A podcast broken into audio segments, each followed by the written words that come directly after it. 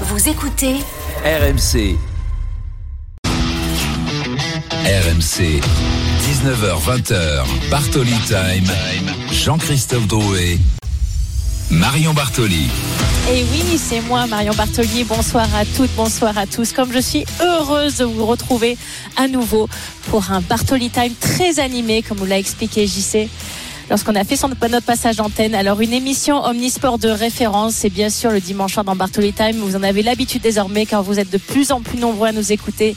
Et ça, bien évidemment, ça nous fait extrêmement plaisir un programme riche, donc je vais passer la main tout de suite parce qu'on a énormément de choses à évoquer, n'est-ce pas mon JC bonsoir. bonsoir. Marion, bonsoir à tous. Oui, tu l'as dit, programme très riche au week-end. Au programme dans quelques instants, la une de Bartoli Time, Max Verstappen déjà intouchable. Marion, ça t'inquiète un peu cette, Non mais ça, ça m'énerve. Déjà l'intitulé m'énerve. Ça eh m'inquiète et ça m'énerve, les deux. La domination du néerlandais. Jean-Luc Roy, notre spécialiste Formule 1, sera avec nous. 19h10, Marion s'invite dans le débat. Pour une fois, Marion, un débat que tu as provoqué toi-même. Tes mots sur l'humiliation de l'OM en, en, Coupe de France face à Annecy ont fait réagir. Tu vas t'expliquer dans ton émission. Nous serons en direct de Rennes aussi avant le match de Marseille ce soir. 19h20, Bartoli à la folie. Tu vas défendre Cyril Gann, lui qui n'a pas existé cette nuit à Las Vegas face à John Jones euh, pour la ceinture mondiale de l'UFC. Nous serons en direct de Las Vegas. 19h35, Bartoli Baston, c'est la polémique du week-end lors du match de Betclic Elite entre le Portel et Rohan. Trois supporters du Portel avaient le visage peint en noir, le blackface. Les joueurs de Rohan crient au scandale. Le président de la Ligue sera ton invité, Marion. Et puis 19h45, vous en avez pris l'habitude. Allô Marion, vous appelez au 32-16 pour parler de l'actualité. qu'on va m'appeler ce soir. Du week-end. Exactement.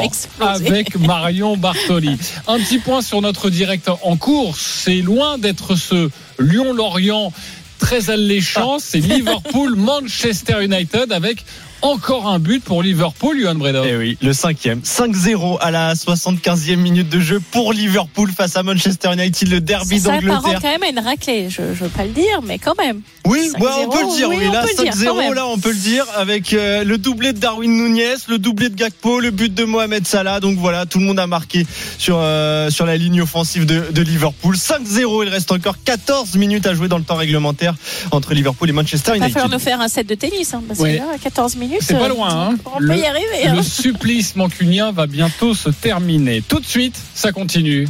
Encore et encore. C'est parti avec un bon départ, semble-t-il, de Verstappen. Derrière, c'est plus compliqué pour Perez. Perez, bien sandwich. Pierre Gasly vient de repasser par la des stands. Pierre parti dernier, on le rappelle, euh, sur cette grille de départ à Bahreïn. La stratégie de Ferrari d'économiser euh, ce train de pneus n'a pas fonctionné très clairement. C'est terrible, effectivement, puisqu'on avait compris qu'il n'y avait aucun moyen de lutter à la régulière contre les Red Bull. Et eh bien, Charles Leclerc, qui visait au moins la deuxième place, s'il pouvait la reprendre à Perez, c'est terminé. Écoute, euh, on a le meilleur pilote dans la meilleure voiture. Et voilà la victoire magnifique de Max Verstappen, le champion du monde en titre qui démarre au mieux la saison 2023. RMC, la une de Bartoli Time. Vous l'avez bien compris, seul au monde, il a une nouvelle fois écrasé la concurrence. Max Verstappen s'est imposé aujourd'hui lors du premier Grand Prix de la saison à Bahreïn, doublé pour Red Bull. Heureusement, heureusement qu'il y avait Fernando Alonso, le nouveau pilote Aston Martin, pour animer ce Grand Prix. L'Espagnol termine troisième, le 99e podium de sa carrière. On en parlera avec Jean-Luc dans quelques instants, mais Marion, tout d'abord, ce premier Grand Prix, ça te fait peur pour la suite? Alors ce matin, dans une belle émission qui s'appelle Les Grandes Gueules du Sport, un certain, un, certain JC Drouet, que je connais un tout petit peu, avait une question qui me paraissait intéressante sur ce début de saison de F1. Est-ce que ça allait être passionnant ou ennuyant? Et j'ai bien peur qu'on a commencé à avoir une ébauche de réponse dans la question dans la course d'aujourd'hui, pardon, avec un cavalier seul total de Max Verstappen. Alors pourtant, d'habitude, c'était pas forcément ses meilleurs grands prix, les grands prix inauguraux de saison, puisqu'il n'a jamais remporté un. Et et si déjà, dès le premier, elle commence à montrer les muscles et commence à nous faire euh, une démonstration totale comme il a été capable de le faire aujourd'hui, j'ai bien peur, à mon grand regret, qu'on ait un cavalier seul de Red Bull avec Verstappen et Perez en bons soldats qui finissent deuxième à chaque fois, ou parfois peut-être se fera chipper la deuxième place, mais en tout cas, pour la première, la première place, tout soit quasiment joué d'avance. Alors, bien sûr, c'est que le début, et on va attendre et on va voir l'évolution de on va dire, euh, allez, les dix premiers grands prix cette saison, mais j'ai peur qu'on s'ennuie énormément et je pense que pour le bienfait de la Formule 1, il faudrait quand même que les concurrents directs, et c'est pas forcément Mercedes d'ailleurs, hein, c'est plutôt Ferrari qui, qui auront la capacité d'aller les chercher, soient capables d'un peu mieux réagir que ça. Et malheureusement, Ferrari, même avec un nouveau directeur comme Frédéric Vasseur, c'est cauchemar sur cauchemar. Donc à chaque fois, il y a des problèmes, il y a des problèmes mécaniques. Quand on voit la monopace de Charles Leclerc s'arrêter comme ça au milieu du Grand Prix, euh, si euh, vous êtes fan de l'écurie Ferrari, je pense qu'il va falloir vous s'accrocher cette année parce qu'à mon avis, vous n'êtes pas au bout de malheureusement vos désillusions et, et vos difficultés. Mais j'espère vraiment pour le bienfait de la Formule 1 et le, pour le bienfait de de ces belles compétitions qui ont été extrêmement mises en valeur par Drive to Survive, qu'on n'assiste pas à un cavalier seul de Max Verstappen parce que je pense qu'on va très vite s'ennuyer. Jean-Luc Roy est avec nous, notre commentateur Formule 1. Salut Jean-Luc. Oui, bonsoir Marion, bonsoir JC, bonsoir à tous. Max Verstappen, les deux Red Bull en tête à l'issue du premier Grand Prix. Faut s'inquiéter? Écoute, euh, c'était quand même le favori. Hein. Je veux pas, je veux pas rétro-pédaler. Verstappen était le favori. On avait compris, il avait dit lui-même que sa RB19 était meilleure que celle de l'an dernier. Mais ce qu'on espérait surtout, c'est que les autres aient progressé. Or, la grille, on a testé. Je rappelle, on avait sept pilotes jusqu'à Lewis en 7 dixièmes de seconde. Il y a très longtemps que je n'avais pas vu ça sur une grille de Formule 1. Donc moi-même, je me suis dit, on va voir en course, mais a priori, le potentiel est là. Or, effectivement, la seule embellie, et on va y venir certainement c'est Alonso qui monte sur le podium.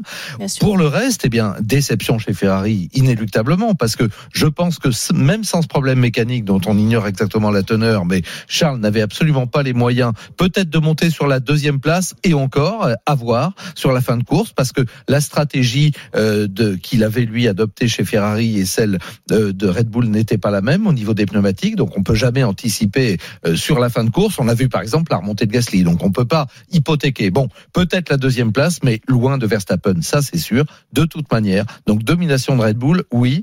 Espérons que Ferrari va revenir, et puis les autres aussi, parce que euh, Aston a peut-être encore de très bonnes choses à, venir et puis et puis Mercedes quand même Mario. On va en parler de Fernando Alonso de, Lewis Hamilton qui a terminé cinquième. Mais tout d'abord restons sur le vainqueur. Euh, rendons-lui hommage. Tout de même félicitations Max Verstappen au micro de Canal+ Bien sûr, c'était un très beau relais, premier uh, relais où j'ai pu creuser l'écart. Et après, il s'agissait de gérer les pneus. Uh, On ne sait pas ce qui peut arriver plus tard dans une course, mais je voulais m'assurer que j'avais les bons pneus avec les bonnes conditions. Très heureux de enfin gagner ici à Bahreïn. Alors Jean-Luc, moi j'ai une question parce que franchement de voir Fernando Alonso être capable de faire le Grand Prix comme il l'a effectué aujourd'hui avec une voiture et il l'a dit lui-même à la radio extrêmement agréable à conduire et on mmh. sait qu'Aston Martin a réussi à faire venir quelqu'un de chez Red Bull, Dan Fallows, qui est mmh. devenu euh, directeur technique de cette voiture, qui, d'après leur dire, a, changé à 95% par rapport à la saison dernière. À quel point cette troisième place est due au progrès colossal de la voiture? Bien sûr, bien évidemment, au talent de Fernando Alonso, mais est-ce que tu penses, parce que eux disent que en termes de constructeurs, ça va être difficile de finir sur le podium, mais est-ce que tu penses, au vu de ce que tu as vu aujourd'hui, que c'est largement possible? Ah oui, complètement. J'abonde dans ton sens. D'abord pour une raison, c'est que c'est le seul constructeur, la seule équipe qui est repartie de zéro. Tu viens de le dire. 95%, ça veut dire qu'ils ont refait une voiture totalement, et ce sont les seuls. Tous les autres ont fait évoluer leur monoplace, puisque le règlement a très peu changé hein, sur des points particuliers. La hauteur de caisse, on a euh, renforcé le l'arceau de sécurité. Enfin bref, des points importants, mais de détail. En revanche, eh bien Aston, on avait une mauvaise voiture. Manifestement, là, on a une excellente base parce que évidemment, la place de Lenstroll derrière, hein, parti blessé, on s'en souvient, il n'avait fait aucun essai initiaux. Il termine également sixième et pas loin du tout. Ça confirme mhm. que la voiture est très bien née. Puis tu as raison, l'équipe se renforce et on sait que l'ambition euh, du propriétaire, hein, Lawrence Stroll, le, le, père de Lens, c'est de remporter des titres de champion du monde. Et là aussi, le pari de Fernando Alonso, déjà, moi je dis, il est gagné parce que le retrouver avec la banane comme ça, le voir remonter sur un podium, c'était pas arrivé depuis le Qatar en 2021. Et puis à 41 ans, bah écoute, tous les espoirs sont permis. Alors champion du monde cette année, il faut peut-être pas rêver, mais monter sur les podiums, c'est fait. Gagner un Grand Prix, pourquoi pas? Oui, ce serait incroyable. Hein. En tout cas, euh, pour Fernando Alonso de, de jouer un petit peu le match avec les, les Red Bull, on l'attendait pas euh, à, ah ce niveau-là. Ah et, c'est vrai que c'est un c'est un revenant, Fernando Alonso. On serait on serait ravi aussi pour la concurrence et, pour le pour le spectacle. Euh, Marion Lewis Hamilton Hamilton termine cinquième. On sait que c'est ton chouchou, ça t'inspire quoi? Oui. Mais moi j'ai surtout une question pour Jean-Luc parce que. Hum. Euh, bon, j'ai l'habitude effectivement de le, le, suivre depuis de très nombreuses années et, et j'ai toujours été extrêmement impressionnée. C'est la raison pour laquelle effectivement je suis fan. C'est pas juste une fan euh, béate euh, parce que j'aime Lewis Hamilton. C'est pour sa capacité à, à, rebondir, à faire face à l'adversité, euh, son lien très fort avec son papa, son histoire aussi. C'est ça qui me touche énormément. C'est la raison pour laquelle j'admire ce sportif profondément. Mais j'ai l'impression que depuis ce qui est arrivé effectivement sur le dernier Grand Prix à Abu Dhabi, on connaît tous l'histoire, mais l'année dernière, il s'en est pas du tout remis psychologiquement. Et j'ai pas l'impression que cette année, c'est reparti euh, pour qu'il s'en remette. Et j'ai l'impression fortement, et, j'ai vraiment euh, hâte d'entendre ton, ton opinion là-dessus. Est-ce que tu as l'impression qu'il se contente entre guillemets, de finir les grands prix, d'être quatrième ou cinquième, etc. Ou est-ce que tu retrouves le loup affamé euh, qui a envie d'être premier, qui a envie de revenir champion du monde, qui pense qu'il peut battre Max Verstappen, ou tu crois qu'il va entre guillemets comme ça finir sa carrière euh, avec des places d'honneur, mais sans vraiment y croire au plus profond lui-même qu'il est capable d'aller regagner un titre de champion du monde?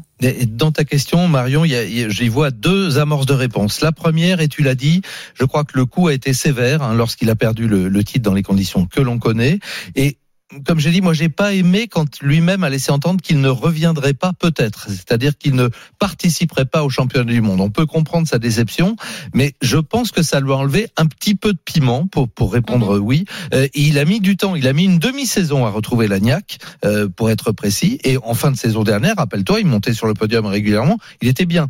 Mais cette demi-saison, on va dire un peu à blanc, un peu à vide, euh, l'a marqué. Et je pense qu'effectivement, c'est pas le loup affamé ça, je réponds à ta question. Maintenant, c'est quelqu'un de très ambitieux, un champion formidable. Pour le moment, évidemment, de loin, euh, lui, enfin, au titre près, mais c'est lui qui, qui domine l'histoire de la Formule 1. Alors, mhm. a-t-il assez faim pour essayer d'aller décrocher ce huitième titre de champion du monde? Bah, tu as répondu aussi. Il faut avoir pour ça une voiture qui le lui permette. Et manifestement, en ce début de saison, ça n'est pas le cas. Petite précision, il termine à 50 secondes de Verstappen. Il y avait 57 tours. Je vous laisse calculer. Il prend une seconde au tour en moyenne et il n'a pas commis d'erreur. Hein. Donc ça veut dire que là, et puis le voir passer de la manière dont il a été passé par Fernando Alonso et ne même pas résister à la Stone parce qu'il n'a pas pu, il n'avait pas les moyens de résister. C'est vrai que oui, je suis, je suis d'accord avec toi. Euh, ça va être difficile. Le titre cette année, faut être clair. Alors et puis il est en négociation pour reconduire le contrat. Hein. Voilà, parce qu'il est en fin de contrat à la fin de la saison. Vous l'entendez, chers auditeurs. Donc il veut, il veut pas partir ailleurs. Il veut rester chez Mercedes oh, et trouver une solution ici. Oui, moi je pense. Hein. On parle de reconduction de contrat, donc euh, fera-t-il comme Alonso, c'est-à-dire un multi-year, comme ils disent, c'est-à-dire deux ans, trois ans? C'est possible, hein, parce que il peut retrouver la hargne et puis il peut se dire, ben Mercedes est une tellement grande équipe qu'elle va revenir. C'est Bartoli Time. Restez bien avec nous. Dans quelques instants, nous allons parler de l'Olympique de Marseille et Marion aimerait revenir sur des propos qu'elle a pu euh, tenir euh, cette semaine dans le Super Moscato Show. Restez bien avec nous. On sera en direct de Rennes. Un mot sur les Français. Oui. Chez, Alpine, Pierre Gasly, Esteban Ocon. Esteban Ocon était en bonne position pour euh, terminer dans les points. Finalement, c'est Pierre Gasly qui a terminé neuvième. On l'écoute justement après le Grand Prix au micro de Canal+. Très heureux. Ouais, je suis content. Je suis content. C'est euh, vraiment une bonne course. Je pense qu'on finit. Euh, on fait du mieux qu'on pouvait. On a été agressif. Euh, on a essayé d'utiliser un peu la performance de la voiture en se décalant par rapport aux autres. Et on a réussi à, remonter. Je fais une course propre tout donné à la fin pour essayer d'aller chercher Bottas. Il n'a pas manqué grand chose, mais voilà, on sait sur quoi il faut travailler. Alors Jean-Luc, est-ce que c'est lui le nouveau patron chez Alpine ou on va toujours nous vendre la sauce que non, non, ils sont tous les deux égaux et qu'il n'y a, a, aucun patron et que tout le monde est logé à la même enseigne? Écoute, je vais te répondre, c'est un peu tôt évidemment pour le dire parce que il a marqué quelques points en tout oui, cas. Oui, non mais c'est super. Il a fait une course. Alors ça au moins ce matin, puisqu'on en parlait dans les GG du sport, je ne suis pas planté. J'avais dit ça va être la remontée de la course. Il est parti 20e, il termine 9e, presque 8e. Non, il a fait une course formidable. Maintenant, Esteban n'a pas démérité. C'est pas lui. Il a eu des problèmes. On a changé le museau à un moment. Il a pris une pénalité. Il est peut-être en partie responsable en plus parce qu'il allait un peu trop vite dans la voie des stands. Bon, une course cauchemardesque, c'est le mot, et des qualifs cauchemardesques pour euh, Pierre. Ce qu'on espère, c'est les voir tous les deux dans de bonnes dispositions lors du prochain Grand Prix, et puis pourquoi pas bastonner, parce que ça nous intéresse en plus de les voir tous les deux au coude à coude. Là, ça s'est jamais produit. Eh ben euh, non, pas de cette manière et pas au sein de la même équipe en tout cas. Donc l'équipe de France, là, on peut le dire, l'équipe de Normandie même. Donc euh, ce serait formidable. Ok, le prochain Grand Prix, ce sera en Arabie Saoudite. À Jeddah, oui. Du 17 au 19 mars. Exactement, évidemment, on suivra ça sur RMC avec toi, Jean-Luc Roy, et avec aussi Marion Bartoli pour nous parler de, de Lewis Hamilton. Je te connais. Alors, Marion. je vais tenter de l'avoir, Lewis Hamilton, dans Bartoli Time. Mais, et ça, ça, ça serait quand même exceptionnel. Ah bah et là, on aura Jean-Luc. Exactement, et on sera très heureux de, de l'accueillir. Sache, Marion, qu'il n'y aura pas de résultat de tennis entre Liverpool et Manchester United. ouais, j'allais te dire, je sais tes matchs, Marion, à 6-0 septième but. 7-0 pour Liverpool ah face à Manchester United. Non, non. Ah oui, ça marche pas. Euh, doublé de Gakpo, doublé de Nunez, doublé de Salah. Et là, c'est Roberto Firmino qui vient juste de marquer, lui qui euh, joue sa dernière saison hein, pour Liverpool. 7-0, c'était, euh, ce n'est jamais arrivé dans l'histoire des Liverpool-Manchester United. Il y a eu 210 confrontations avant celle-là. C'est la 211e. Ça n'était jamais arrivé. Il y avait eu un 7 buts 1 en 1895. Bah voilà. Le record, il est là. 7-0 pour Liverpool face à Manchester United. il reste encore 40 secondes à jouer. On est bien avec notre Ligue 1 et des bons 0-0. nous, ça nous convient. On se les remet en replay. On est content. Exactement. 7 buts, ça fait trop pour nous. Alors, Bartoli Time, c'est l'actualité du week-end. Vous le savez, mais je sais, Marion, que tu aimes réagir à l'actualité de la semaine. Marion s'invite dans le débat. C'est votre nouvelle rubrique. De toute façon, elle fait ce qu'elle veut. C'est son émission. Et en plus, elle a gagné un grand C'est pas faux. La quatrième, c'est un ace C'est un ace Marion Bartoli n'en croit pas ses yeux. Elle remporte Wimbledon 6-1, 6-4. Incroyable. Voilà l'escalade. C'est l'escalade de sa vie. Quel panard elle doit prendre là. C'est extraordinaire. RMC. Bartoli. Et quel panard toujours avec Eric Salio. Faudra le couper, quel panard. Ah non, j'adore. Ah non, c'est le mieux. C'est un mot qui n'existe plus, c'est génial, c'est Eric Salio. Euh, cette semaine, tu t'invites dans un débat que tu as toi-même lancé, Marion. Euh, C'était euh, jeudi dans le Super Moscato Show après l'élimination de, de l'OM en Coupe de France, battu par Annecy, formation de Ligue 2. Voici ce que tu ce que tu as dit pour moi, c'est une faute professionnelle ce qu'ils ont fait. Donc, ils n'ont pas du tout préparé le match. T'as 65 000 personnes, t'as un guichet fermé en semaine qui se déplacent pour venir te voir et tu perds contre une Ligue 2. Non mais attends, mais faut arrêter. C'est honteux pour nous les supporters, ils se sont foutus de notre gueule. C'est lamentable la manière dont ils se sont comportés. T'as Alexis Sanchez qui a un penalty avant les arrêts de jeu, il tire directement dans les mains d'un gardien de Ligue 2. Le gars il est payé 300 000 balles par mois, il est même pas capable de tirer un penalty contre un gardien de Ligue 2. Mais c'est honteux ce qu'ils ont fait, c'est honteux. De toute façon, tous les grands rendez-vous cette année, l'OM les a manqués. Alors sur les réseaux sociaux, Marion, plusieurs joueurs sont, sont, montés au créneau. Étienne Didot, Djibril Cissé notamment. Tu voulais réagir voilà.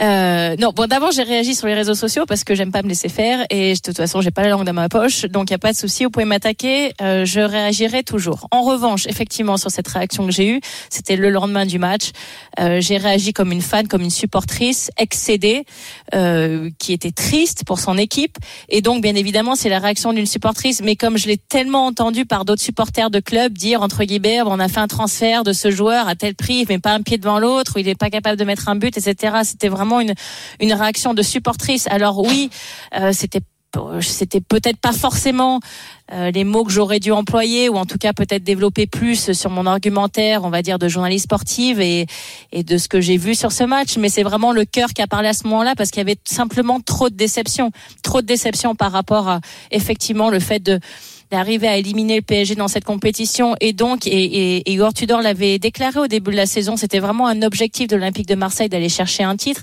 Et la Coupe de France était le titre qui nous, entre guillemets, nous tendait les bras au vu de ce qui restait comme équipe et surtout au vu de ce qu'on venait d'effectuer comme performance contre le Paris Saint-Germain. Et finalement, en tant que supporter on a pris deux énormes coups sur la tête. Le premier, c'est le 0-3 à la maison contre le Paris Saint-Germain, où on n'a pas du tout existé.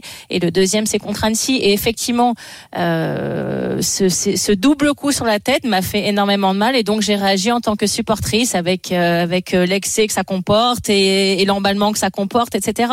Maintenant, dans les analyses plus globales de ce qui est en train de se passer à l'Olympique de Marseille, il va falloir qu'il fasse preuve d'une force mentale énorme et colossal pour arriver à se remettre de ça parce que euh, ça fait beaucoup de mal, je, plan, je pense, au sein du club. Ça fait beaucoup de mal, bien évidemment, aux joueurs. Ils ont un déplacement qui est extrêmement compliqué aujourd'hui contre Rennes. Alors certes, Monaco a fait un match nul, donc ils ont la possibilité, si jamais ils arrivent à repartir avec la victoire ce soir, de vraiment prendre une bouffée d'oxygène au niveau du classement et au niveau des points. Mais on sait que Rennes est extrêmement solide à la maison et que ça va être un match très compliqué. Déjà, je pense que si on arrive à obtenir le nul, ça sera un très bon résultat pour l'Olympique de Marseille, même si bien évidemment j'espère mieux. Mais après, voilà, c'était la déception d'une supportrice et je m'en suis jamais cassée, cachée. Pardon, je suis fan de l'OM depuis que je suis toute petite et c'est la déception de la supportrice qui a parlé. Affaire close, il va falloir vous habituer les copains. Alors ce soir Marion, l'OM joue gros pour son moral sur le plan comptable aussi, tu l'as rappelé avec ce déplacement très périlleux à Rennes. L'OM est toujours deuxième hein, avec 52 points, Monaco troisième, 51 points. Rennes attention est cinquième et peut réaliser le gros coup en cas de succès. Les Bretons reviendraient à 3 points de l'OM. Direction le Roisen Park où on retrouve notre commentateur Jeannot Rességuier. Salut Jeannot. Bonsoir Marion. Comment ça va mon Jeannot? Ça va? Bah écoute, j'ai vu que tu étais en forme euh, cette semaine, euh, donc. Oui. Voilà, tout va bien. Alors moi, je parlerai pas de honte, je parlerai pas de J'ai mes coups de gueule hein. parfois. J'ai mes coups de gueule parfois, tu sais, voilà. Il y a le coup de gueule de Pierre Ami, chez moi j'ai mon coup de gueule. Exactement. Jeannot, les, les, Marseillais ont-ils réussi à se mettre euh, à se mettre la tête à l'endroit? C'est forcément la question du soir. Bah écoute, j'en ai parlé avec euh, Florent Germain qui suit l'OM euh, au quotidien. On était ensemble mercredi soir, pas simple, hein même si euh, Igor Tudor a, a, plutôt épargné ses joueurs publiquement devant la presse, que ce soit mercredi après l'élimination ou encore lors de la conférence vendredi d'avant match pour cette rencontre face à Rennes. Alors bon, maintenant il faut passer à autre chose. La, la, lutte est serrée pour la Ligue des Champions. pas question de se mettre en difficulté ce soir ici au Roison Park ou de relancer, tu le disais JC, un concurrent en s'inclinant éventuellement face à Rennes, alors que Monaco et Lens ont lâché des points. Tudor a, a beaucoup parlé avec les joueurs. Il a été question d'état d'esprit, d'un état d'esprit défaillant que d'ailleurs Alexis Sanchez a lui-même évoqué vendredi devant les journalistes. Ne jamais lâcher, retrouver une mentalité de champion avec cette envie de gagner qui fait la force de l'OM cette saison. Le message est clair de la part du Chilien. Euh, si c'est donc dans les têtes que Marseille a pêché mercredi, c'est donc pas un problème physique, c'est donc pas un problème technique. Alors euh, on l'aura compris. Tu penses que c'est la vérité, toi? Moi, Moi je l'ai trouvé émoussé quand même. Hein. Ouais, je pense quand même, c'est surtout dans les têtes. Et, et, et ouais. je pense que ce soir, on peut s'attendre à une réaction d'orgueil de la part des, des, des, Marseillais. En tout cas, elle est souhaitée pour l'aspect comptable, on pour les supporters qui vont faire le déplacement. Mais attention, comme tu l'as dit Marion, euh, en face, on a une équipe rennaise euh, qui est en train de sortir la tête de l'eau, de digérer petit à petit la blessure de Martin Terrier ou encore celle de Cheka, qui a obligé Genesio à, à réorganiser son équipe. Merci beaucoup, Jeannot Rességuier. On te retrouve Bonne un petit peu plus tard dans cette émission si tu as les compositions des deux équipes, notamment de l'OM. Oui, tu Pour Marion Bartoli, vous l'aurez bien compris, le visage de l'OM ce soir.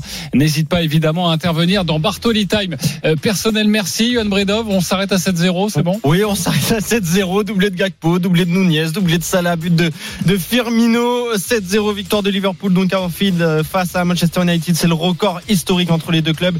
Liverpool est cinquième euh, à 3 points de Tottenham avec un match en moins. Manchester United reste troisième et devra se relever tout de suite hein, avec euh, jeudi la réception du Petit Séville en huitième de finale de, de, Ligue Europa. Donc démonstration de Liverpool à Anfield. Merci beaucoup Johan. 19h23, on se retrouve dans quelques instants avec Marion Bartoli dans Bartoli Time. Marion va défendre Cyril Gann. À tout de suite sur RMC. RMC. Jusqu'à 20h. Bartoli Time. Jean-Christophe Drouet. Marion Bartoli.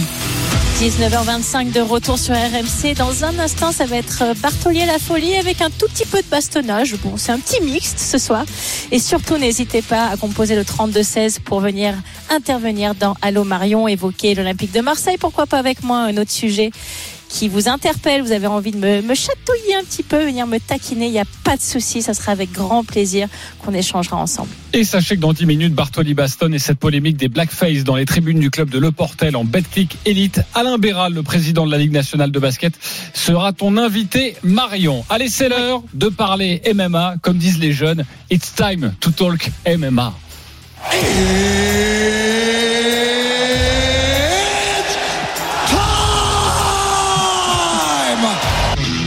RMC, Bartoli, à la folie. Alors Marion, notre poids lourd français n'a malheureusement pas fait alors, le poids. Non, déjà, il faut que je te complimente. Je trouve que ton anglais a progressé, mais alors comme diraient les jeunes, de ouf. Merci.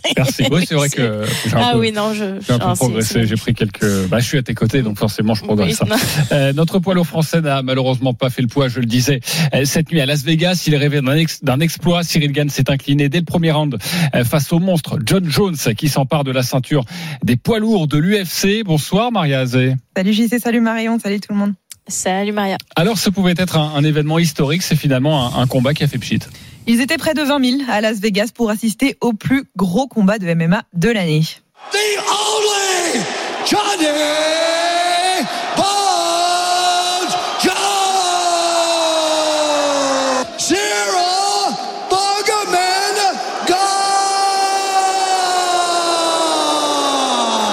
Mais le spectacle a été de courte durée. Allez, non, il est pas, il est pas il est pas il est pas. Ça va, il a relâché, tout va bien. Contre, regardez la position de Jones, il est quasiment en montée. Voilà, il faut penser à ça. À dégager ses jambes, Cyril. Et il, faut... Et il, a tapé Il a fait taper en deux secondes C'est pas vrai Qu'est-ce qui s'est passé Qu'est-ce qui s'est passé On n'a rien vu venir L'anaconda John Jones s'est imposé sans qu'on y ait pu voir quoi que ce soit, sans qu'il y ait eu de combat. C'est pas vrai Cyril Gann rêvait de devenir le premier Français champion du UFC. Alors après le combat, la déception est immense. C'est absolument pas ce que j'avais prévu. C'est la raison pour laquelle je suis très énervé contre moi-même. Je m'imaginais pas perdre du tout comme ça si ça devait euh, se passer dans, ce contexte-là. J'ai pas l'impression que j'étais ailleurs ou que j'avais l'impression vraiment d'être concentré. Donc c'est la raison pour laquelle j'étais surpris et que je suis resté sur les fesses parce que je me suis dit merde, comment ça se fait que je me suis fait avoir? Tu vois, c'était un peu ce ressenti-là. Donc euh, là, maintenant, voilà, c'est passé. Il faut retourner à la salle. John Jones lui a réussi son retour trois ans après son dernier combat et devient le nouveau champion des poids lourds. Après la victoire, Bones n'hésite pas à chambrer son adversaire et montrer qu'il est le meilleur. Thing. The greatest of all time, ladies and gentlemen, John Jones! Francis Ngannou, l'ancien champion de la catégorie, n'a pas pu défendre son titre car il s'est retiré de l'UFC, mais il a quand même félicité Jones sur Twitter, tout en lui rappelant qu'il reste le roi des, des poids lourds. Et l'Américain lui a gentiment répondu en conférence de presse. On n'a pas traduit, mais vous allez comprendre le fond de la pensée. Francis is a big old pussy. Du côté de Cyril Gann, cette défaite va laisser des traces et il devra prouver lors de plusieurs combats avant d'espérer une nouvelle chance pour un titre qui semble pour le moment inatteignable. Merci beaucoup Maria Azé. On retrouvera dans quelques instants en direct de Las Vegas notre commentateur eh, Samir Hamoudi. Juste avant, Marion, toi tu veux défendre Cyril Gann. Oui, absolument. J'ai j'ai parcouru effectivement les réseaux sociaux après ce combat et en fait, ce qui me gêne énormément, c'est l'afflux de commentaires, euh, de, moqueries euh, au sujet de Cyril Gann. Euh, on l'a entendu dans l'édito et dans le sujet qui est passé. Euh, s'il n'a pas fait entre guillemets exprès de perdre, ça sert à rien de se moquer de lui. C'est le premier à être déçu. Euh, c'est pas ceux qui ont écrit ces commentaires euh, qui étaient dans la cage pour euh, combattre John Jones. C'est lui qui était. Donc j'arrive pas à comprendre en fait à la fois cette ce déferlement de haine, mais surtout de moquerie, la façon dont on arrive à se moquer d'un aussi grand champion.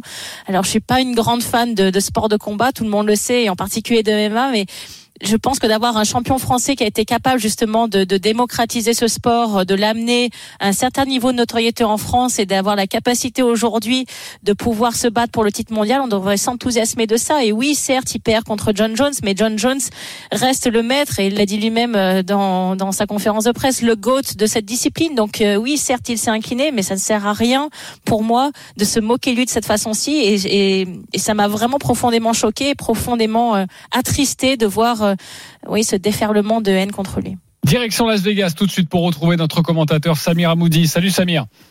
Salut à tous. Bonsoir pour nous, bonjour pour toi. Il est 10h30 du, du, matin, tu te réveilles après évidemment cette désillusion pour Cyril Gann. Comment tu l'expliques toi?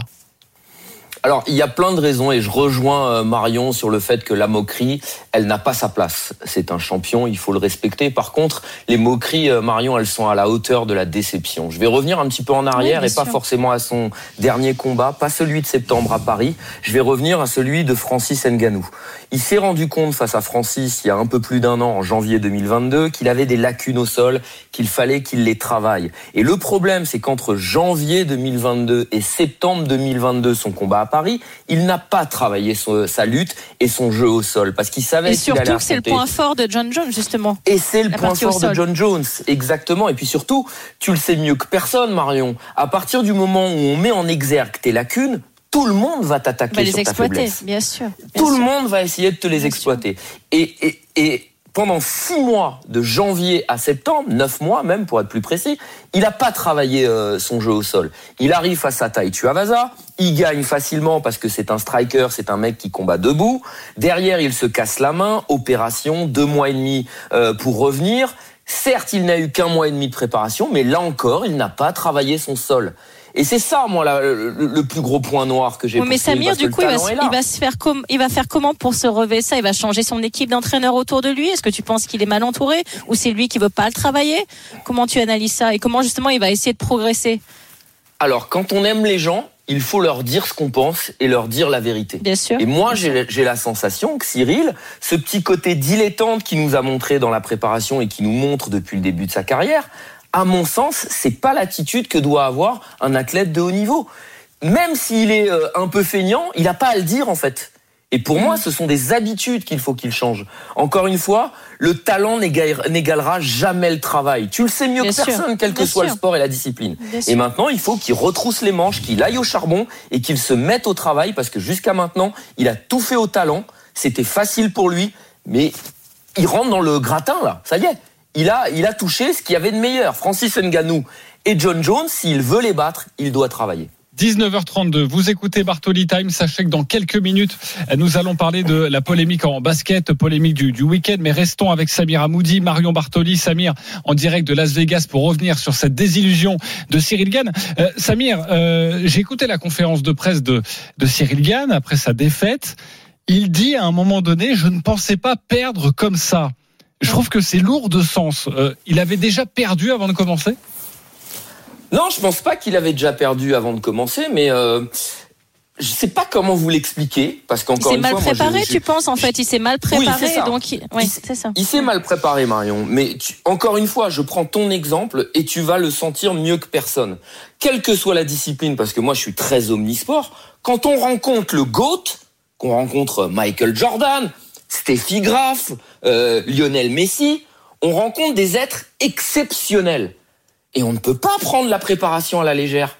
Et même la préparation euh, de, ce qu'on appelle la fight week. Les conférences de presse, les pesées, on ne peut pas être en dilettante face à des monstres comme ça. Parce que ces gens-là sont programmés pour gagner. Et, pour moi, il, il y est allé trop en dilettante, Cyril. Je comprends, Samir. J'ai deux petites questions pour toi. Déjà, est-ce que tu penses qu'il s'en rend compte est-ce que tu, dans son analyse globale, euh, quand tu le vois son comportement, est-ce que tu prends, est-ce qu'il y a une prise de conscience justement qu'il doit travailler beaucoup plus et que le talent va plus suffire? Euh, Moi, ça me fait penser tout de suite là, comme ça, en exemple, à Roger Federer, qui était bourré de talent, mais sans beaucoup de travail, il était 20e mondial. Et quand il a gagné 20 grands chelems, c'est qu'il s'est mis à énormément travailler et qu'il a pris conscience de ça. Pour certains, ça prend un peu plus de temps que d'autres. Et ma deuxième question, est-ce que tu penses qu'il va avoir une troisième chance? Alors, la première question, oui, je pense qu'il en était conscient. Qu'il en est conscient, puisque c'est la première chose qu'il a dit en conf de presse, tu as raison, il faut que je me remette au travail. Mais je pense même qu'avant le combat, il en était déjà conscient, parce que les interviews d'il y a deux, trois semaines, il était déjà en train de dire, j'aurais aimé avoir plus de préparation. Donc il était conscient qu'il n'avait pas fait le travail. Donc est-ce que maintenant il va se mettre au, boulot, retrousser les manches comme je le disais et aller au charbon?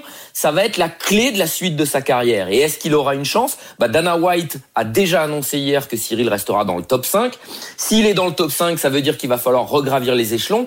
Mais les échelons sont pas si élevés. Ça veut dire que si élevés, pardon. Ça veut dire qu'il lui reste aller deux combats pour éventuellement euh, avoir une chance de revenir. Quand je prends le top 5, il va falloir qu'il prenne peut-être euh, un Curtis euh, Blades ou un Sergei Pavlovich, voire un Stipe Miocic qui sera le prochain adversaire de John Jones. Mais en deux combats, Cyril, il peut avoir une nouvelle chance. Donc, il faut y croire, mais pour ça, il faut travailler. Merci beaucoup Samir Amoudi d'avoir été avec nous en direct dans Bartoli Time, en direct de Las Vegas. Vous écoutez RMC Bartoli Time, il est 19h35 et tout de suite on passe avec Marion à la polémique du week-end. C'est-à-dire que, on va dire les termes, avoir des déguisements de personnes qui s'habillent couleur noire, c'est plus possible actuellement. Ça n'a jamais été possible, c'est encore moins possible actuellement. Ça c'est impossible que ça se passe et c'est impossible que les joueurs du portel cautionnent ça et que la direction du portel cautionne ça. Je comprends pas. RMC. Bartoli Baston. Alors on va tout vous expliquer dans Bartoli Time et dans Bartoli Baston ce soir. Cette polémique lors d'un match hier de Betclic Elite entre le Portel et Rohan dans les tribunes. Trois supporters avaient le visage peint en noir. On appelle ça le blackface, considéré comme un acte raciste car il renvoie à des spectacles parodiques qui se déroulaient aux États-Unis à l'époque de la ségrégation raciale. Les trois supporters du Portel en question voulaient rendre hommage à Jackie Périgua, ancien entraîneur, assistant du club, parti vivre en Martinique. Club nordiste a tenté de défendre ses fans. Je cite, l'hommage a été mal interprété. Les joueurs de Roanne, vous l'avez entendu, n'en revenaient pas à l'image de Yanis Morin, natif de Martinique. J'ai eu le malheur de voir trois hommes en bord de terrain, peinture noire, rouge à lèvres rouge, perruque, cheveux crépus, habit traditionnel antillais. À quel moment, en 2023, peut-on tolérer ce type de déguisement? On va accueillir le président de la Ligue nationale de basket dans quelques instants, mais Marion, ton avis d'abord sur cette polémique. Non, mais j'en ai marre. Moi, je sais, j'en ai marre d'écouter là ce que tu viens de raconter. On est en 2023, ça m'exaspère. Euh, que ce soit les instances, les dirigeants, les supporters, tout le monde doit se rendre compte qu'on peut pas comme ça venir déguiser en noir à un match, peu importe le niveau, peu importe le sport. C'est totalement inadmissible. Ça nous renvoie aux, heures les, les, plus sombres de notre histoire. On peut pas, on peut pas accepter ça. Je comprends pas comment l'idée peut même traverser l'esprit de quelqu'un de venir euh, déguiser de cette façon-ci un, match de sport, quel que, soit le sport. On en parlera dans un instant, mais il y a déjà quelques semaines, le basket français avait été au cœur d'une polémique. Et là, c'est reparti. À nouveau, on est dedans. Et j'aimerais vraiment que la Ligue nationale de basket frappe fort, très fort même. Je rappelle aussi, c'est quand même important, ça a été un, des axes de, défense. C'était la semaine et c'était un moment de carnaval euh, pour, pour le Portel. Nous accueillons Alain Béral, le président de la Ligue nationale de basket. Bonsoir, président. Bonsoir, Président. Bonsoir. Président. Merci d'avoir accepté notre invitation. Alors, ma première question, elle va être assez simple, mais, mais directe. Est-ce que vous condamnez fermement ces agissements et ces déguisements? Ben, on condamne bien sûr fermement tous les actes euh, de racisme et autres invectives euh, liées à des, à des, personnes, bien sûr, dans les, dans les, et notamment dans les terrains de sport et, et dans nos salles. Euh, ça c'est clair et suite à évidemment l'épisode que vous avez que vous avez évoqué sur un match national 1 à Charleville, nous avons avec la fédération essayé de, on va dire de, de prendre le contre-pied et, et de faire un peu de, un petit peu de pédagogie euh, avec euh, une lecture d'un texte avant chaque match euh, de, de de toute la métrique élite et de la probée. Vous pensez que ça va suffire, président Pas cautionner vous pensez que ça va suffire Ça va suffire. Euh, vous savez, nous, nous on, on, on, essaye de faire de la prévention et puis on sait, euh, s'il n'y a pas de prévention derrière, euh, il n'y a plus que des sanctions à faire. Donc, euh, on ne veut pas évidemment arriver aux sanctions, mais quand il faut y arriver, on y arrivera. Euh, Mais on, on, ne peut pas filtrer. Alors, les clubs, les clubs le savent, bien sûr, les clubs le savent. je pense que le contexte du carnaval n'a pas aidé les choses. Je pense que le contexte, en fait, vous avez vu la photo qui a été publiée par les trois personnes en question. Euh, avec le soutien à leur à leur coach, peut-être peut-être euh, n'a pas aidé les choses. Ils ont juste oublié que c'était un acte euh, qui depuis le 19e siècle était considéré comme raciste. Et, et, je pense que c'est ça qu'il faut retenir et que soit c'est un on va dire, euh, un, acte manqué euh, ou très manqué, soit c'est un acte de racisme pur et dur, mais quoi qu'il arrive, on ne laissera pas passer. Le club du Portel s'est justifié, je le disais, en disant ça a été mal interprété. Merci à nos supporters euh, pour cette belle fête. vous répondez quoi au club du Portel? Oui, j'ai eu le président, j'ai eu le président et je lui ai dit que bien sûr tout, le, carnaval ne veut pas excuser tout. Donc, on, évidemment, euh, je sais que au Portel et dans le Nord, euh, c'est un moment très très festif et que, euh, par exemple, au Portel, il n'y a qu'une règle pour les matchs, c'est de venir déguisé. Il est interdit quasiment de, ne pas venir déguisé. et, et ça veut ça veut dire ce qui s'est passé hier soir veut dire qu'il faut absolument être vigilant sur les conséquences tout ce qu'on décide, parce que euh, ce qui passait pour un déguisement euh, bonhomme, en fait, était une était une, une erreur profonde, euh, voire voire voire pas une erreur, mais on va dire une attaque raciste, et que ça, c'est pas c'est pas supportable. Donc, il faut absolument être être euh, très vigilant euh, dans, dans, la situation actuelle sur tout ce qui peut se passer euh, à l'entrée des, des, stades, dans ce que portent les supporters peut-être dans leur, dans leur, dans leur veste et, et en l'occurrence dans le carnaval, de ce qu'ils portent sur eux. Quoi.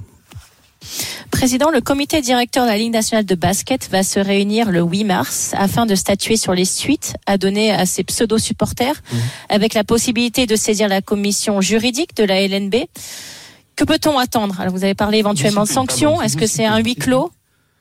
Commission de discipline, oui. Commission de discipline, oui, de la NLP. commission de discipline. Oui. Voilà, donc euh, ça c'est la procédure normale, c'est-à-dire que le comité directeur va se réunir pour euh, pour plusieurs choses, mais à l'ordre du jour avec euh, ce, sujet-là. la commission de discipline est une commission indépendante qui est constituée de membres qui ne sont pas impliqués dans des clubs, de façon à ce que les décisions ne soient pas, on va dire, tendancieuses ou, on va dire, on va dire poussées par, par, par tel club ou tel autre.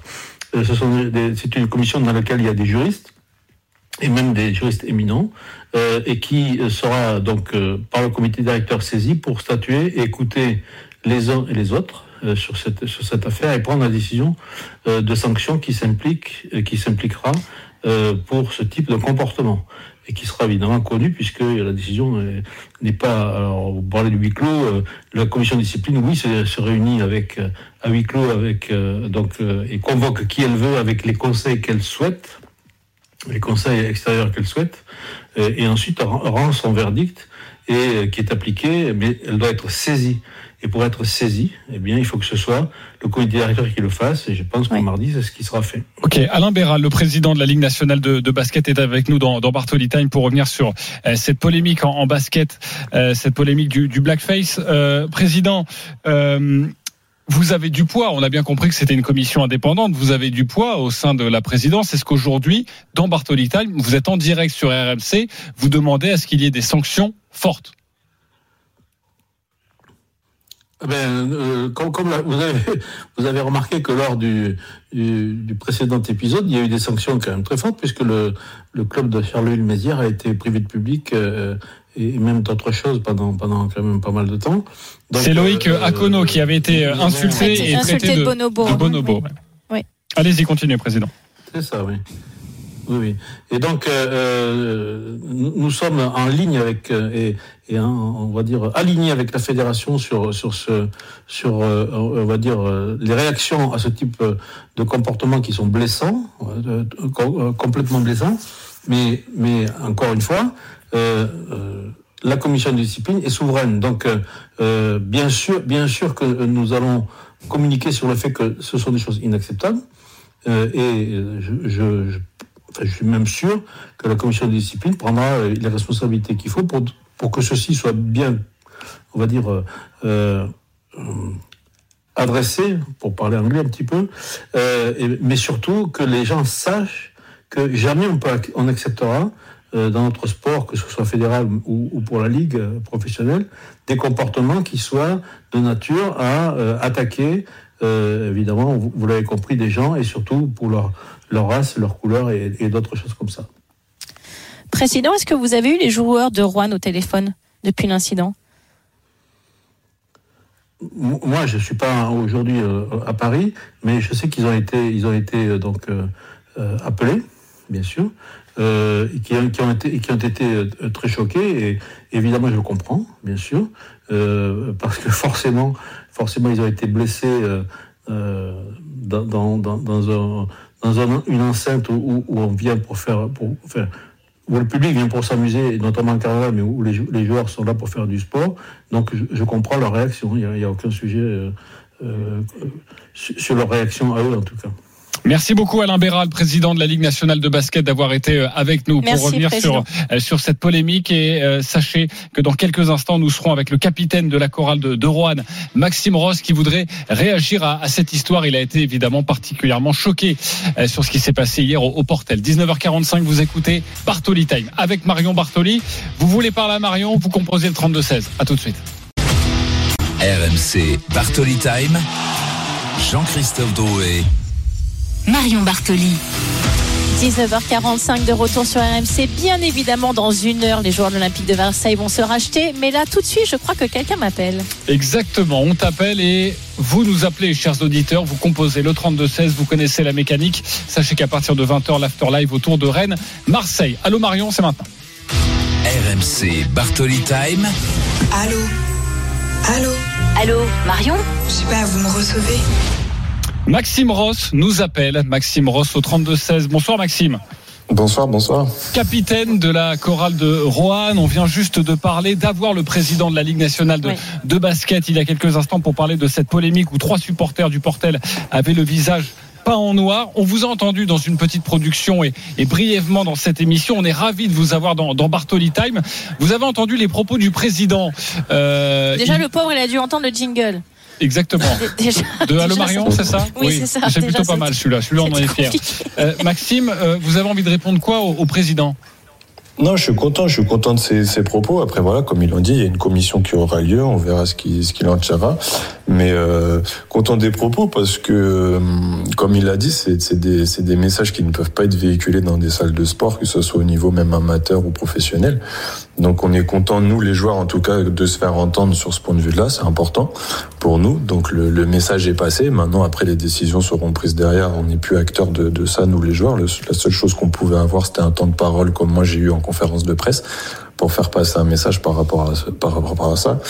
Et le message est passé, donc euh, après on verra les, les décisions qui seront prises derrière. Mais ce n'est pas à nous les joueurs de prendre les décisions de toute manière derrière. Maxime, comme on l'a entendu, ça fait déjà le deuxième incident qui arrive quand même mhm. en un, espace de temps assez court. Est-ce que tu penses que pour arriver à endiguer le problème tout de suite, on va dire euh, dès la naissance de ce problème, avant que ça prenne des proportions bien plus importantes, comme malheureusement c'est le cas dans d'autres sports, et je pense bien évidemment au football, est-ce qu'il faut taper fort tout de suite, en particulier en excluant, pourquoi pas ces, euh, ces pseudo-supporters qui n'en sont pas euh, S'il faut des sanctions financières pour les clubs, pour que justement eux fassent le ménage au sein de leurs euh, abonnés ou des personnes qui, qui prennent des billets pour venir voir les matchs, qu'est-ce que tu penses être toi la meilleure solution s'il y en a une? Bah, pour moi, déjà, on est sur deux situations complètement différentes. C'est-à-dire que la situation qu'il y a eu en National 1 avec euh, M. Akono, ça a été une, quand même une attaque ciblée par rapport à lui. Où là, euh, on, on, cible bien un supporter, euh, bien entendu, ciblé, qui a ciblé un joueur avec des propos qui n'ont pas lieu d'être. Donc là, on est sur une situation vraiment claire, nette et précise. Nous, par rapport à notre situation actuelle, je pense que l'intention des, des, de ces trois supporters n'était pas malveillante, mais malheureusement, le message qu'elles ont euh, envoyé, lui, il est. Et euh, c'est plus ça pour moi qu'il faut punir. C'est-à-dire que les supporters en, en eux ne, ne ne sont peut-être pas racistes et voilà, et je ne pense pas qu'ils voulaient véhiculer ce genre de message, mais ils l'ont fait par inadvertance. Et c'est plus ça, par contre, pour moi, où il faut sensibiliser un maximum parce que, euh, voilà, en 2023, la couleur de peau n'est pas un déguisement. Et ça ne l'a jamais été. Et aujourd'hui, bah oui, avec les réseaux sociaux, ça prend de l'ampleur, etc. Donc, euh, ce qui se faisait avant, il y a 10, 20 ans, bah aujourd'hui euh, sort au grand jour, malheureusement. Mais c'est aussi pour le bien de la société. Il faut qu'il faut que ça évolue.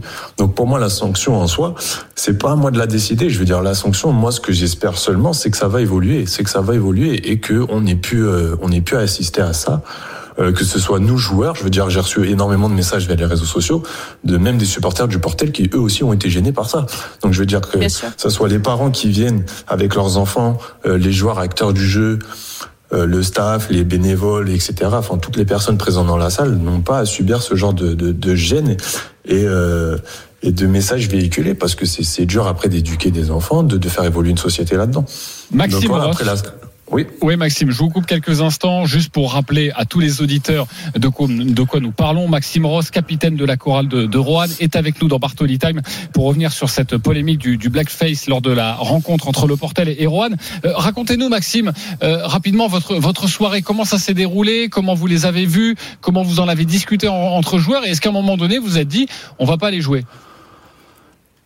Alors ça s'est passé. Alors faut. Premièrement, le carnaval est une super idée. Hein. Moi, j'ai adoré jouer dans cette ambiance. C'est vraiment une superbe ambiance. Il n'y a pas de souci. Euh, ils ont ce qu'ils appellent un défilé euh, d'avant-match où euh, certaines personnes défilent déguisées euh, juste au bord du terrain. Donc c'est là où nous on a pu voir ces trois personnes déguisées de cette manière. Donc après, oui, moi ça m'a outré. J'en ai parlé directement à, certaines personnes du, du de l'équipe en disant que voilà, c'était c'était c'était pas pour moi admissible. Après prendre la décision de ne pas jouer un match pour ça, ça met en cause tout un écosystème derrière, c'est-à-dire une équipe, un championnat, etc. Euh, savoir est-ce que le message va passer de la bonne manière, on ne sait pas non plus. Euh, c'est à chaud, c'est un carnaval. Euh, c'est trois personnes parmi euh, 3000, 3500 personnes dans la salle. Donc pénaliser 3500 personnes dans la salle, c'est assez énorme aussi. Ils ont fait le déplacement pour venir voir jouer des joueurs. Donc voilà, je pense que le message que nous on a pu véhiculer, il était à faire derrière, comme on l'a fait en conférence de presse ou Yanis aussi via les réseaux. Euh, c'est difficile de pénaliser euh, tout un stade, tous les supporters et de généraliser tout le monde quand c'est l'histoire de trois personnes. Et comme je dis, ces trois personnes, même si c'est sur eux aujourd'hui actuellement où est le problème, on saura pas et je pense pas que leur initiative était de d'être mal perçue et que ça prenne cette ampleur-là. Mais par contre, le, voilà, comme je l'ai dit, le message véhiculé, malheureusement, n'était pas le bon. Quelles que soient les intentions, il n'était pas le bon il n'était pas le bon et c'est important de, le, de, le, souligner et vous l'avez rappelé dans cette émission. Merci beaucoup Maxime Ross d'avoir été avec Marion Bartoli. Merci Maxime et félicitations pour la victoire d'hier. Dans Bartoli Time, oui, parce qu'il y a du sport évidemment. Exactement. Et, euh, Rohan s'est imposé, tu as bien raison, à la sportive tout de suite, elle s'adresse aux sportifs. il faut parler évidemment de, dans les de sport. Merci, merci Maxime et, et, à bientôt. Euh, Lucas nous appelle également au 32-16, il veut te parler Marion. Bonjour Lucas. Bien sûr, bonsoir, salut Lucas. Bonsoir tout le monde, bonsoir, bonsoir. Marion, merci de m'avoir laissé la parole. Supporter de l'OM. Exactement. Moi, j'aimerais juste ah. m'exprimer un peu sur, euh, sur l'OM. Donc, euh, je suis tout à fait d'accord avec ce qu'a dit Marion. Je vais juste rajouter deux petits points. Alors, notamment, donc, euh, notre, notre aventure européenne, qui s'est malheureusement très mal déroulée. On a été très déçus, mais on a fait abstraction de, de ces matchs perdus, même si on avait vu qu'on avait le niveau. On sort Paris en Coupe de France, donc vraiment le chemin est royal pour aller la gagner. On n'a plus gagné un titre malheureusement depuis 2011. Donc moi voilà, j'ai 18 ans, j'ai jamais, presque jamais vu l'OM gagner. Et, euh, et c'est compliqué en allant au stade tous les dimanches. Donc euh, on sort Paris, on fait un, très gros match. Et, euh, et, vient ce match, un mercredi soir contre Annecy, équipe de Ligue 2 qui vient de prendre 5 à 1 contre Sochaux. Euh, et on fait un tifo euh, magnifique des deux virages, donc euh, une implication de tous les supporters de l'OM encore une fois au top. Tu as raison. et vient cette Bian, donc on, on, perd malheureusement deux, au tir au but. Euh, Sanchez qui tire un penalty sans aucune conviction. Euh, Tavares qui ça fait un mois et demi qui est plus haut niveau. Alors il a été très bon en début de saison, mais euh, malheureusement sur cette fin de saison il est très mauvais. Lui aussi tire sans conviction. Balerdi qui tire complètement à côté. Et donc là on en a ras le bol parce que c'était le chemin royal pour aller chercher ce titre. Tout le monde le voulait. On a mis un peu la pression aux joueurs en faisant deux tifos consécutifs avec une coupe, une coupe de France. Ça c'était pas anodin. C'est qu'on voulait vraiment la gagner. Et voilà, malheureusement, on vient, on vient, on n'a plus rien à jouer. On a joué bah, quand même, il y, a la, il y, a la, deuxième place quand même. Euh, exactement, exactement, on a la deuxième place à jouer. Mais en, en fait, tu as en fait tu as exprimé, on va dire, avec un peu plus de douceur, mais exactement ce que j'ai voulu dire, j'ai voulu dire, pardon, dans, dans Super Moscato Show il y a quelques jours. Si tu veux, moi, ce que je j'ai pas compris en fait dans ce qui s'est passé, c'est bon, effectivement, il y a un, un PSG avec et sans Kylian Mbappé, ça tout le monde le sait, donc qu'on qu prenne une douille contre eux parce qu'il y a Kylian et qui nous fait mal dans les contres et qui part en contre avec le ballon et que c'est trop c'est trop fort et c'est trop difficile. Je, ça, je peux l'entendre, je peux le comprendre. Il y a, y a aucun souci là-dessus. En revanche, et tu l'as parfaitement exprimé, effectivement, cette Coupe de France, elle nous tendait les bras. Et, pour les supporters et pour les fans qui, depuis vraiment le début de la saison, répondent présent, le nombre de matchs à guichet fermé, les records d'affluence systématiquement, quasiment pour chaque match, euh, on sait très bien que les joueurs qui portent ce maillot ont plus de pression qu'ailleurs, ou en tout cas ont, autant de pression que dans les très grands clubs. Euh, et, et, et, je pense que ce qui nous a fait le plus de mal, et je dis nous parce que je, je m'inclus comme toi dans, dans cette partie supportrice, c'est en fait ce, ce manque d'engagement. Moi, la réaction de Balerdi quand il rate le penalty, tu l'as vu sa réaction? Je, j'ai, enfin, je, je sais pas, j'ai même pas l'impression qu'il est extrêmement déçu. Euh, j'ai vu effectivement des immenses joueurs rater des pénalties, être effondrés et s'écrouler en pleurs et, et oui, mais chacun, avoir... chacun réagit différemment pour le coup. Oui, mais je, je, enfin, quand tu portes ce maillot et qu'en plus pendant tout le match, tu as été horrible et que malheureusement et bien sûr énormément de grands joueurs ont, ont raté des pénalties, c'est pas là-dessus que je leur en veux bien une, une séance de tir au penalty, c'est vraiment la loterie. Il peut se passer beaucoup de choses. Mais le match, on aurait dû le gagner avant. T'as pas besoin d'arriver au penalty contre Annecy. Bon. Euh, Lucas l'a très bien dit. Ils ont pris 5-1 contre Sochaux. Si t'es l'Olympique de Marseille et que t'arrives à carburer comme ils ont été capables de carburer jusqu'à cette défaite 3-0 contre le Paris Saint-Germain, normalement, ce match, avec tout le respect que j'ai pour Annecy, ce match, il est plié.